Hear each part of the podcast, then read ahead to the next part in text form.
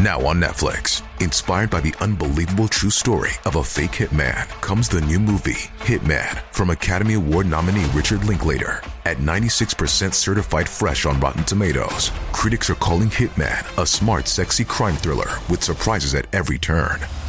Starring Glenn Powell and Adria Arjona, Hitman. Now playing on Netflix and in select theaters. Rated R. ヤクザの代名詞とも言える入れ墨。彼らは一体何のために入れ墨を掘っているのでしょうか今回はヤクザと入れ墨に関する情報をまとめていきます。日本において入れ墨、特に和彫りはヤクザの象徴として有名です。そのため暴力団組員の利用を拒んでいる入浴施設やプールなどは入れ墨を入れている人間を出入り禁止にしています。日本ではその他にも入れ墨が入っていることでマイナスの影響が出ることが多々あるそうです。具体的には生命保険に入れない、賃貸を借りる際の審査に落ちやすい、職種によっては就職することができないなどといったものが挙げられます。こうした情報からも入れ墨を掘ることで生きづらくなることは明白です。それでもヤクザが入れ墨を掘る理由は覚悟を決めるためだとされています。彼らは一般社会で生きることが困難になる体にすることで、もう二度と仇には戻らない。自分は死ぬまでヤクザとして生きるという決意を固めているのです。また、ヤクザは親分や子分、兄貴分や弟分など、疑似的な家族という関係性を作っているのですが、このことが入れ墨を入れる理由の一つになっているという話もあります。その説によると、ヤクザの入れ墨には血のつながった実の親からもらった体を汚すことで仇の世界と縁を切るという意味合いがあるそうなのです。実際、暴力団組員の中には親分の名前や組織の大門を掘る者もいます。これは忠誠心から来る行動なのだそうです。確かに単なる和彫りならば一般人でもファッションとして掘り込んでいる人もいます。しかし人物名や組織の大門となると話は別です。それこそ仇の社会に戻ることは一層増して困難になることでしょう。ただ、それこそが入れ墨を掘る理由の一つになっているため、ヤクザにとってはある種の正解でもあるわけです。その他、親分の名前を広めるために大門などを入れている組員もいると言います。とはいえ普段は服を着ているためそれらが他人の目につくことはありません。生活を送る中で唯一裸になる場面は風呂の時間です。立派な彫り物はこうした場面で自慢になります。特に刑務所内には裏社会の人間が多くいるため、風呂場で入れ墨を見せびらかす人もいるそうです。逆に言うと輪郭だけ彫った状態で色を入れていない筋彫りのままだったりすると格好悪いと思われてしまいます。そのことからもヤクザにとって入れ墨がいかに大切なものなのかがよくわかるはずです。彼らがそうした思いを抱く理由の中には完成までにとてつもない根気を必要とすることが挙げられます。掘る場所にもよりますが入れ墨を入れる際には相当な痛みが生じますし、腕、背中、胸、足まで掘ろうとするとかなりの時間が必要です。体に針を刺して炭を注入するというただでさえきついことを何十時間にもわたって続けなければ完成させることはできません。入れ墨を掘った直後は怪我を負っているのと同じ状態になるため、何日も連続して作業を続けることも不可能です。結果として完成までには早くて数ヶ月、長いと数年の歳月が必要になります。それに加えて多額の費用も用意しなければなりません。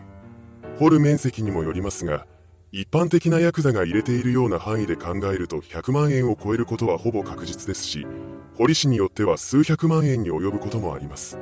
そのようにして身体的、精神的な忍耐力や金銭的な余裕が必要になることから極道の世界では入れ墨を掘ることを我慢とも言うのです。そうした事情もあり、組員が組織の方から入れ墨を入れることを強要されるケースはそこまで多くありません。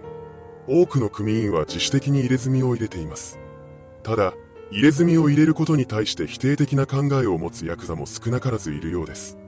山口組を日本最大規模の暴力団に成長させた伝説のヤクザである山口組三代目組長田岡和夫もその一人です。田岡は若い頃は金がなくて入れられなかった。金ができてからはどうでもよくなったと語っていました。そして自身の息子には入れ墨に対するこんな考えを伝えていたそうです。入れ墨で目立たんでも喧嘩で目立ったらええわい。なんでヤクザが入れ墨なんてせないかんのかわからん。自分が書いたならまだしもな、他人が書いたもんやろう。そうした考えを持つ田岡の後を継いで四代目山口組組長になった竹中正久も入れ墨を入れていませんでした。また、彼の実弟で山口組二代目竹中組組長の竹中武史も同様に入れ墨を入れていなかったと言われています。この3人以外の大物ヤクザで入れ墨を入れていなかったのは4代目山口組で組長代行及び射程頭を務め、5代目山口組では最高顧問となった中西和夫です。中西は数万人いる構成員の中でも異色の経歴を持つ人物として有名でした。彼は大学を卒業した後に大阪の南で最大の勢力を誇っていた南道会というグレン隊に加わっています。その後、南道会会長の藤村忠夫が三代目山口組組長である田岡和夫の射程になったことから中西も山口組参加に入ることになりました。そして1963年に他の南道会幹部数名と共に山口組直参に昇格したのです。1980年の大阪戦争では中西率いる中西組が2代目松田組組長を襲撃しました。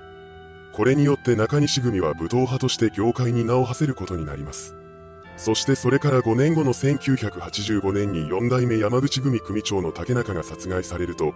中西は組長代行として一和会との山市構想に突入していた山口組の指揮を取りました。そんな彼はヤクザでありながら大卒で入れ墨なし、さらには逮捕歴すらなかったことで知られています。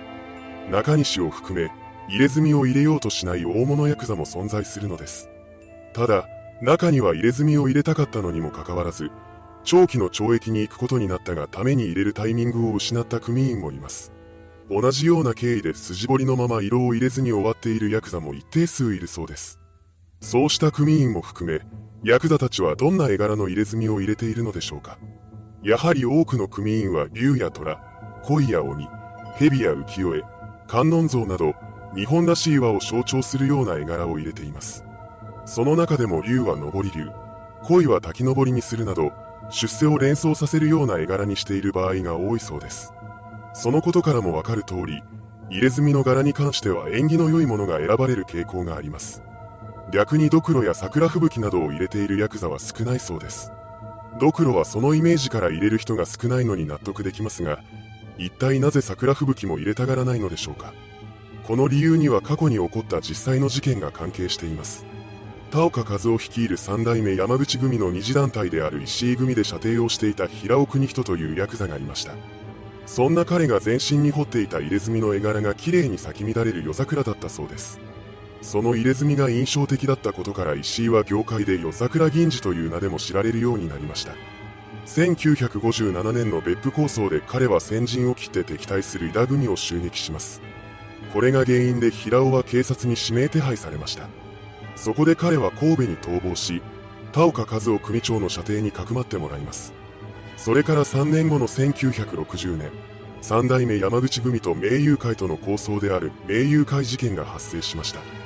武闘派だった平尾はここで山口組の大阪進出の足がかりを作るために名友会を襲撃します。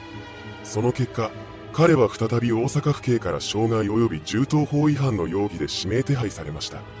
そこで平尾は福岡県福岡市を拠点にする山口組の二次団体、伊豆組の伊豆健治組長のもとに身を寄せることにします。そのようにして福岡市内で潜伏生活を送ることになった彼は以前に借金の面倒を見た人物との間でトラブルになり、1962年1月16日に福岡県福岡市内のアパートで鳥栖組組員に射殺されてしまいました。この一件は夜桜銀次事件と呼ばれています。この事件が起こってからというもの、桜吹雪を入れていたヤクザは平尾のように散ってしまうと言われるようになりました。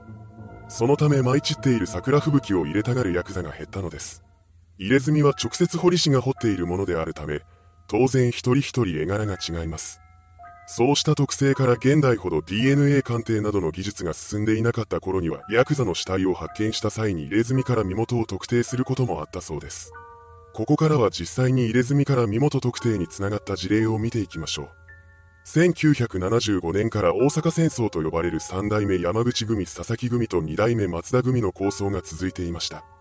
この構想の中で1976年10月に松田組系大日本正義団の組長だった吉田義弘が大阪日本橋の路上で山口組系佐々木組組員に射殺されます。この報復として大日本正義団の組員だった鳴海清というヤクザが山口組の田岡組長を狙撃する計画を立てました。京都市にあるベラミという名のクラブが田岡の行きつけだという情報を入手した成美は彼の来店を待ち伏せすることにします。そしてついにその時が訪れました。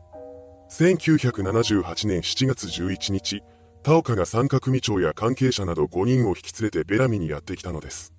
そのことに気がついた成美は銃を片手に田岡のテーブルへと近づいていきました。そして後方から2発の銃弾を撃ち込みます。これが田岡と近くにいた無関係の客2名に命中し、彼らは重軽傷を負いました。銃撃後の成美はベラミから出て行き、大阪方面に逃走します。それからは松田組と中世会の下でかくまわれていたそうです。一方の山口組系佐々木組は直ちに報復へと動き出しました。こうして佐々木組組員による松田組系組員の射殺事件が相次いで発生します。そんな中、9月17日に六甲山で中世会にかくまわれていたはずの鳴海清が遺体となって発見されました。この時点で遺体の損傷はかなり激しく、指紋が採取できない状態にまでなっていたそうです。そこで警察が頼りにしたのは遺体の背中に残っていた天女の入れ墨でした。この絵柄から10日後に遺体の正体が鳴海だということが突き止められたそうです。こうして発生した鳴海清殺害事件は現在に至るまで未解決のままで、真相は解明されていません。噂では山口組の報復と警察からのマークに耐えかねた松田組関係者がこの状況を招いた鳴海清を殺害したのではないかと言われています。いかがでしたでしょうか？ヤクザと彼らが体に彫っている入れ墨に関する話の数々。やはりヤクザと入れ墨は切っても切り離せないものなのです。それではご視聴ありがとうございました。